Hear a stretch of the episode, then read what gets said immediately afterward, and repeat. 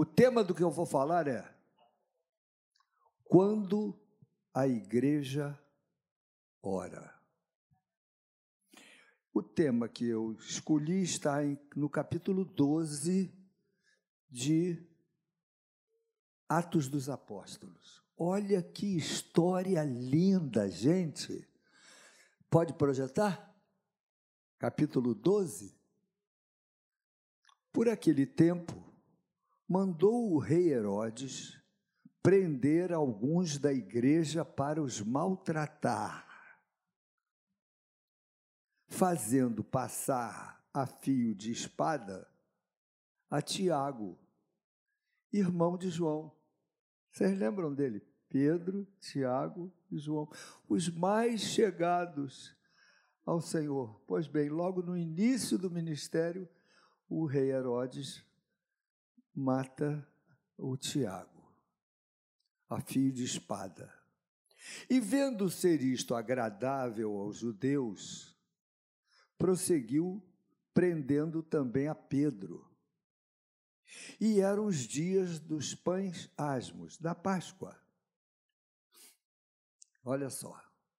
Tendo-o feito prender, lançou-o no cárcere, entregando-o a quatro escoltas de quatro soldados cada uma, para o guardarem, tensionando apresentá-lo ao povo depois da Páscoa.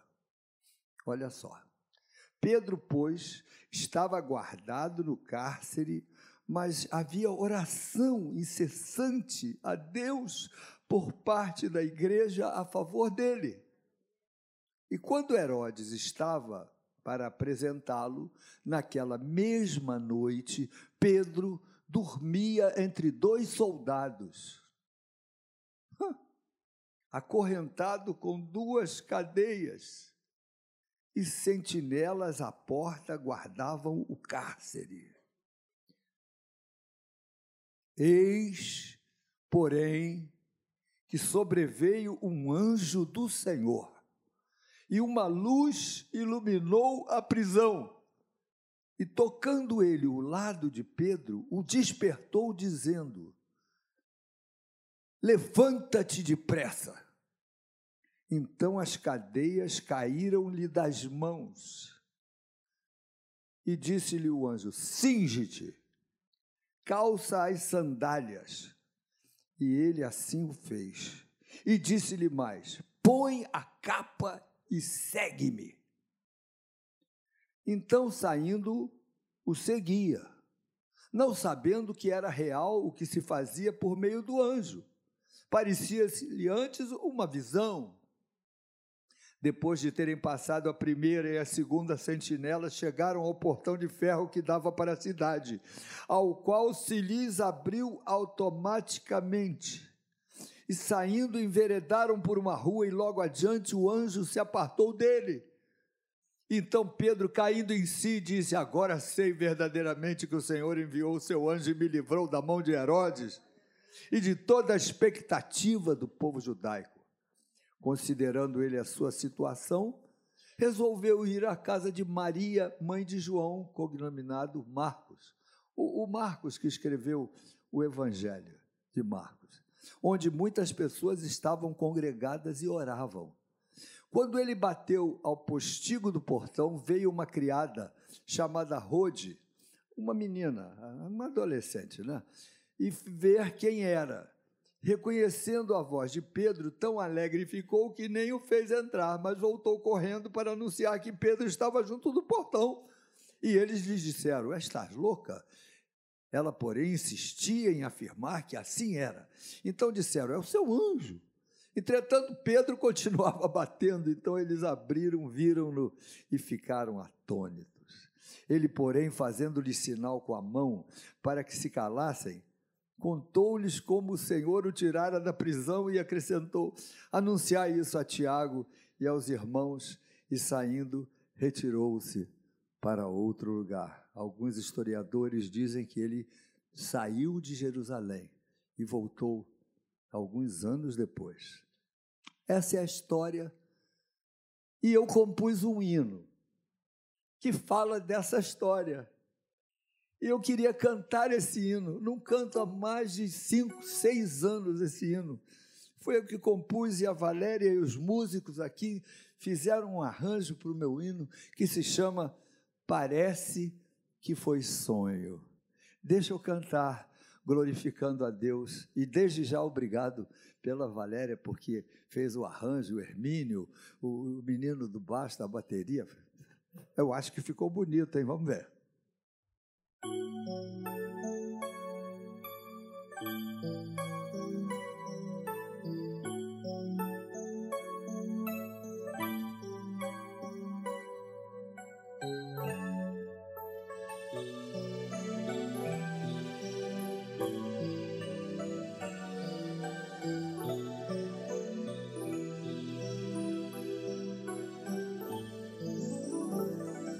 Parece que foi sonho. O anjo apareceu,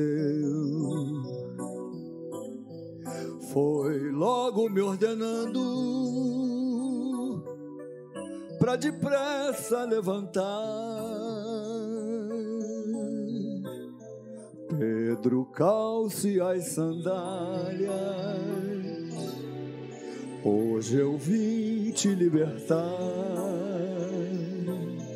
A igreja está orando, orando sim, e Deus ouviu. Põe tua capa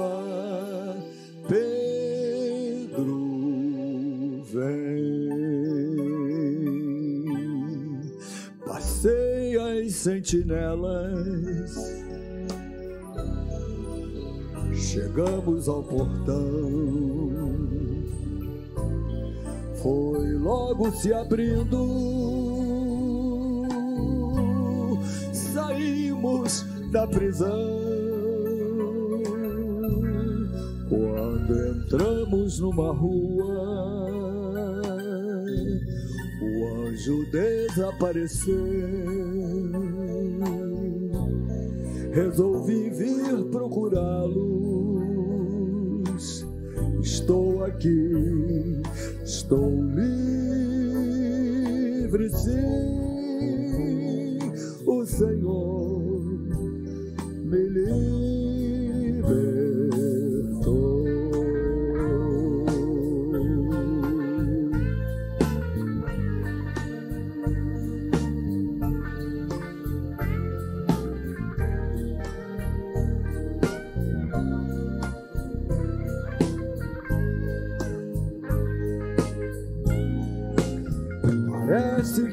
sonho, mas como é real. Quando a igreja ora, sempre há libertação. As cadeias são quebradas, nasce a luz na escuridão e você pode ser livre, ser livre sim. É só orar e você pode ser livre, ser livre sim. É só orar. Cristo vai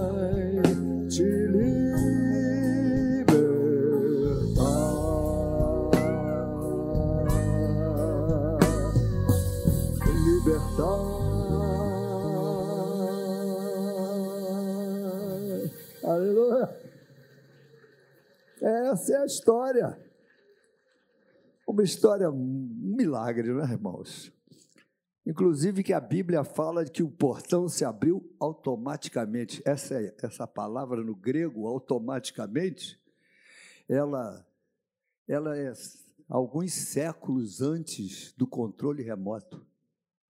Automaticamente. Está no grego lá, automático, autônomos. Coisa linda, né, gente? A verdade, eu quero ser rápido, porque eu não quero atrapalhar a Santa Ceia de hoje, mas eu quero falar sobre algumas coisas que a gente aprende no texto. Em primeiro lugar, Herodes queria maltratar a igreja. Então, portanto, estar na igreja não é vacina contra dificuldades. Sempre existirão uns Herodes na vida para te discriminar, para te desprezar, para debochar da tua fé. Hoje em dia é isso que tem acontecido nas mídias. A nossa fé tem sido aviltada. Porque nós somos de bem, nós não somos de, de retribuir mal por mal. O povo de Deus é um povo pacífico, manso, perdoador. Então, o lado de lá aproveita para espezinhar a gente, não faz mal. Fizeram isso com Jesus e Jesus sempre se calou às agressões. Então, meus irmãos, Pedro foi preso, mas ele não estava sozinho. Havia quatro escoltas de soldados prendendo Pedro, 16 soldados, algemado, preso. Mas a, a, a coisa linda é que havia uma igreja orando por Pedro. E agora eu falo para você, que de repente nem frequenta lugar nenhum, como é importante a gente fazer parte de uma igreja, de ter irmãos que nos conheçam, que nos amam e que intercedem por nós. Eu não fui feito para ser um lobo solitário, eu fui feito para ser uma ovelha de um rebanho cujo pastor é Jesus Cristo. Você não pode ficar sozinho. Você precisa de uma igreja, de uma comunidade espiritual, de uma família. E não é só vir aqui, não. Vir aqui é parte da bênção, mas você precisa ser conhecido, ser amado, ter comunhão, fazer parte de um ministério, frequentar os nossos pequenos grupos, onde existe uma comunhão maior entre nós. Ter saber das pessoas, conhecer alguns pelo nome, nós temos ministérios, meus irmãos, em todas as áreas: adolescentes, jovens, casais, mais idosos. Você precisa participar da sua igreja, é a sua família. Olha para quem está do seu lado com um sorriso e diz assim: Eu quero te dizer que você tem uma família. Fala para a pessoa do seu lado. E eu quero dizer para você na internet: Eu quero te dizer que você tem uma família. Você não está sozinho, nós precisamos saber das suas necessidades, para que nós possamos orar por você. Há poder quando a igreja ora, amém, irmãos? Interessante e que havia uma perspectiva de morte para Pedro. Ele sabia que Herodes ia apresentá-lo no dia seguinte. E assim mesmo Pedro dormia.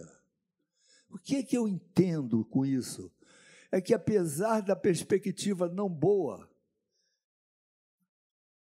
Pedro tinha paz. Ele dormia. Será que você conseguiria dormir se o médico dissesse para você um prognóstico maligno e que você tem pouco tempo de vida? Você conseguiria dormir? Pedro dormia, porque Pedro tinha paz. Ele sabia, ele conhecia Jesus a quem ele servia. Ele tinha visto Jesus andando sobre as águas, curando leprosos, dando vista aos cegos, multiplicando pães. Ele viu Jesus Cristo crucificado subindo aos céus. Pedro sabia. E é essa nossa fé que nos traz a paz. Aleluia. Ele dormia. Ele tinha visto tantas coisas lindas no ministério de Jesus. E é por isso que nós, na igreja, ouvimos o testemunho, como ouvimos agora um testemunho aqui da irmã. Isso vai aumentando a minha fé. Eu vou poder dormir quando a tempestade vier na minha vida. E esse é o nosso grande patrimônio. Nosso patrimônio, irmãos, não é o dinheiro que temos no bolso mas são as certezas que temos no coração. Esse é o nosso patrimônio. A situação era humanamente impossível. Herodes ia condená-lo no dia seguinte, mas quando Deus quer, os nossos inimigos ficam cegos. Amém? Quando Deus quer, Ele opera um milagre. Quando Deus quer, Ele faz totalmente a diferença. Eu sempre oro a Deus, meu Deus, não, não, que eu não perca a minha fé. Eu posso perder a saúde. Um dia eu vou perder a saúde. Todos nós vamos morrer um dia. E para morrer tem que ter patologia. Ninguém morre sem patologia. Então você vai ficar doente para morrer. Pode ser um problema embólico, uma ruptura de aneurisma, sei lá, de qualquer coisa dessas pretas da vida. Não estou rugando praga, não. Pelo amor de Deus, apaga isso aí, apaga, apaga. é? Mas a gente pode nessa hora, se você tem. Porque, meus irmãos, a morte não é o fim de tudo para nós. Morte para nós é promoção. Eu sempre digo lá em casa: eu não quero morrer. Ah, Deus nos fez de um jeito que a gente quer ah, continuar vivo. Né? Papai foi orar por a dona Benedita, 97 anos, lá na comunidade. Ele, ele voltou de lá rindo. Eu sempre levava o papai para atender doentes. Papai ia, era um médico desses que ia na casa das pessoas. Dona Benedita, o papai falou, eu cheguei lá, era Dona Benedita, 96 anos. Senhor Jesus, cura a nossa irmã Benedita. Amém, Jesus, amém, Jesus, amém. Por isso que ele riu. Depois, mas se é da tua vontade de levar a nossa irmã Benedita, ei, ei Jesus. Ninguém quer morrer. Mas a morte deixa de ser aquele aguilhão horrível, passa a ser a porta para a eternidade. Eu espero que você que está me ouvindo nessa manhã ou depois pela internet, que você tenha esse maior patrimônio na vida, que você tenha fé para saber que a morte não é o ponto final. Aleluia. Então, põe tua capa. O anjo chega para Pedro, toca no lado dele, ele acorda. Cinge-te, calça tuas sandálias e põe tua capa. E eu fiquei pensando, por que, que o anjo foi falar para Pedro colocar a capa? Porque Deus faz o milagre. Mas quem cuida daquilo que nós podemos cuidar Somos nós. Estava frio lá fora, era noite. Põe a capa. Te protege. Deus quer que você, na sua vida, tenha equilíbrio de atitudes. Coma com coma com inteligência. Não se esqueça de se hidratar. Tome conta, evita o estresse. Desliga dos problemas na hora de dormir. Ria um pouco até de você mesmo. Rir da gente faz bem. Rir de você mesmo. Eu ultimamente tenho rido de mim, meu irmão. Ontem eu fui lá no meu freezer, tirei uma carne. Anteontem. Três dias atrás. Obrigado. Fui embora, só voltei três dias atrás e a carne do lado de fora podre. Tive que botar no lixo rapidamente. E descendo a escada com aquele saco de carne podre. Confesso que eu não ri de mim, não. Eu quase chorei. Estou esquecido.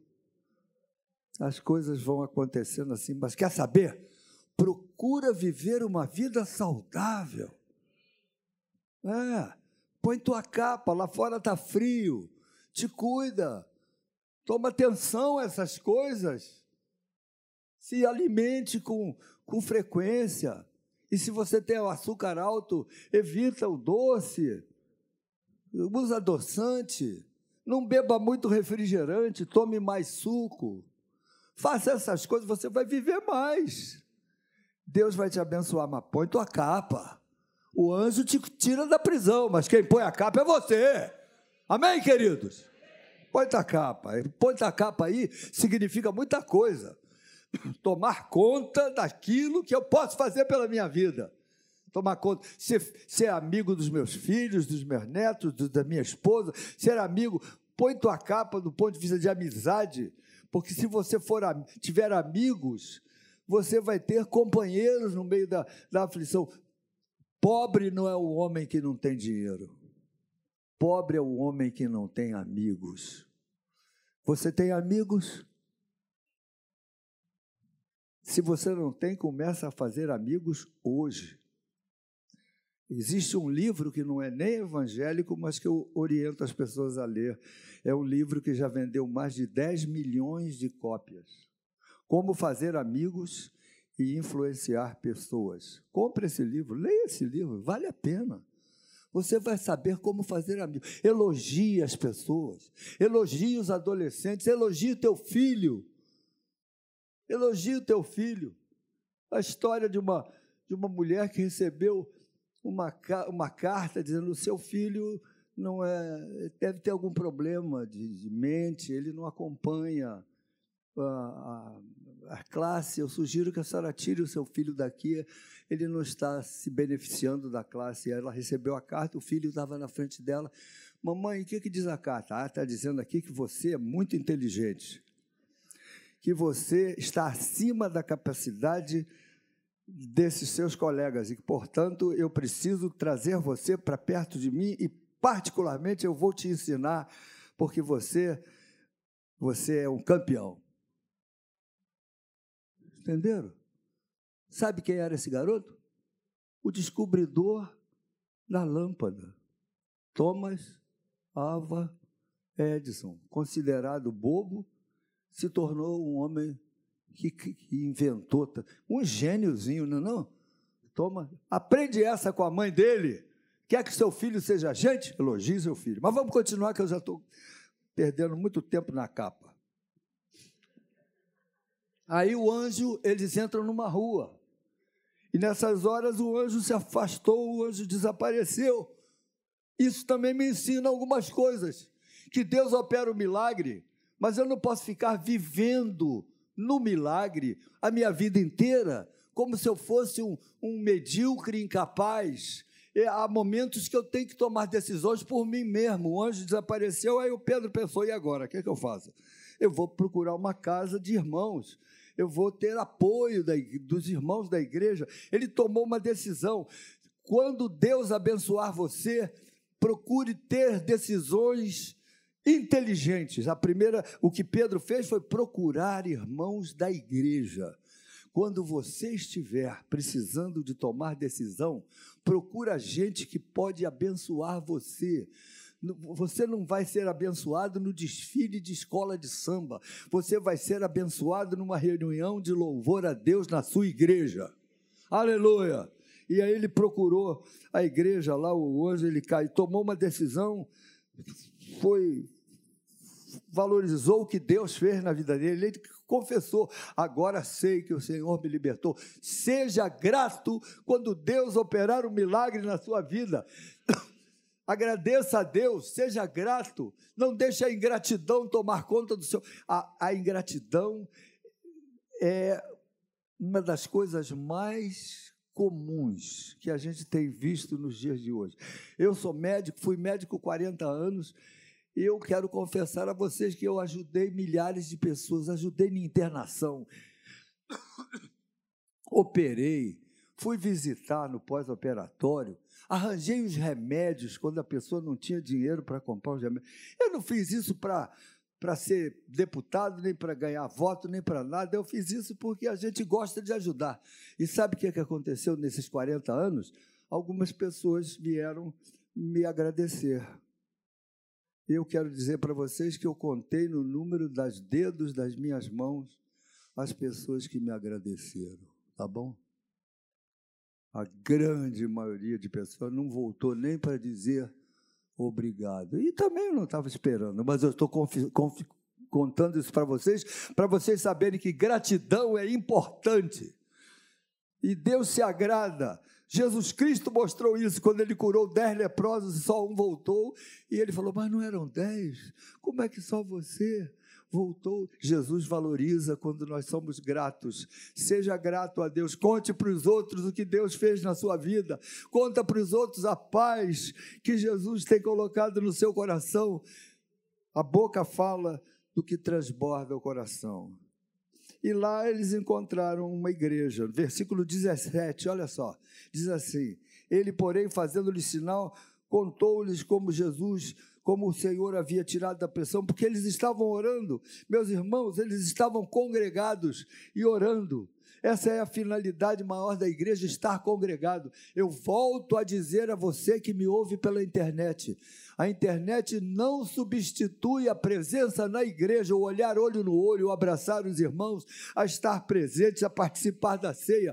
Eu sei que há pessoas que estão lá porque não podem estar cá, uns estão na França, outros estão viajando, outros estão enfermos, mas se você não está enfermo, e se você não está aqui só por causa de medo, ah, eu não vou lá porque eu vou me contaminar. Olha, ninguém, ninguém aqui vai se contaminar. E se se contaminar, eu quero dizer para vocês que a nossa cepa atual produz febre, tosse e é uma gripe dessas. Não tem ninguém sendo internado e entubado pela, pela, pela cepa atual da, do Covid. Pode ser que isso mude, eu não, eu não posso dizer o que, é que vai acontecer no futuro. Mas, atualmente, não é para a gente ficar mais com pânico, é para a gente ter comunhão. Você está perdendo a sua vida se você está dentro de casa, não sai nem para fazer compras. E aí você vai envelhecer e vai morrer sem Covid. O que, é que adianta? Então, meu filho, parta para a vida, vá ver o pôr do sol, sai com a sua esposa para comer uma pizza, a vida é bela e o pôr do sol continua lindo. E aí, para terminar, que eu já estou passando do tempo, Pedro chega e diz assim: Olha, contem para o Tiago, contem para os irmãos, o que aconteceu na minha vida. Espalhem a notícia. Irmãos, evangelho é para ser espalhado. Essa notícia de transformação de vida, de, trans, de coração transformado, de coração. Recebi um novo coração do Pai, coração transformado, coração quebrantado, coração que crê no Senhor. Isso é para que você conte para os outros. Não fique falando só de futebol, não. Eu, eu também gosto de futebol. Eu, eu também gosto, mas não tanto. Futebol para mim agora é, é um esporte. Assim como assim como o campeonato de arco e flecha de Ubatuba. É a mesma coisa, é tudo esporte. O importante é o que Deus fez na minha vida, é o que Deus fez na sua vida, é o que Deus tem feito aqui na nossa igreja da Tijuca. São pessoas e totalmente transformadas, tanto que hoje, antes de terminarmos, nós queremos orar por pessoas que estão nos ouvindo pela internet, que estão aqui, que precisam de crer dessa forma bonita que liberta a gente dos vícios do pecado, da feitiçaria, das crendices, da incredulidade. Jesus Cristo veio para quebrar a obra do maligno, em nome de Jesus. Amém, meus irmãos? Glória a Deus.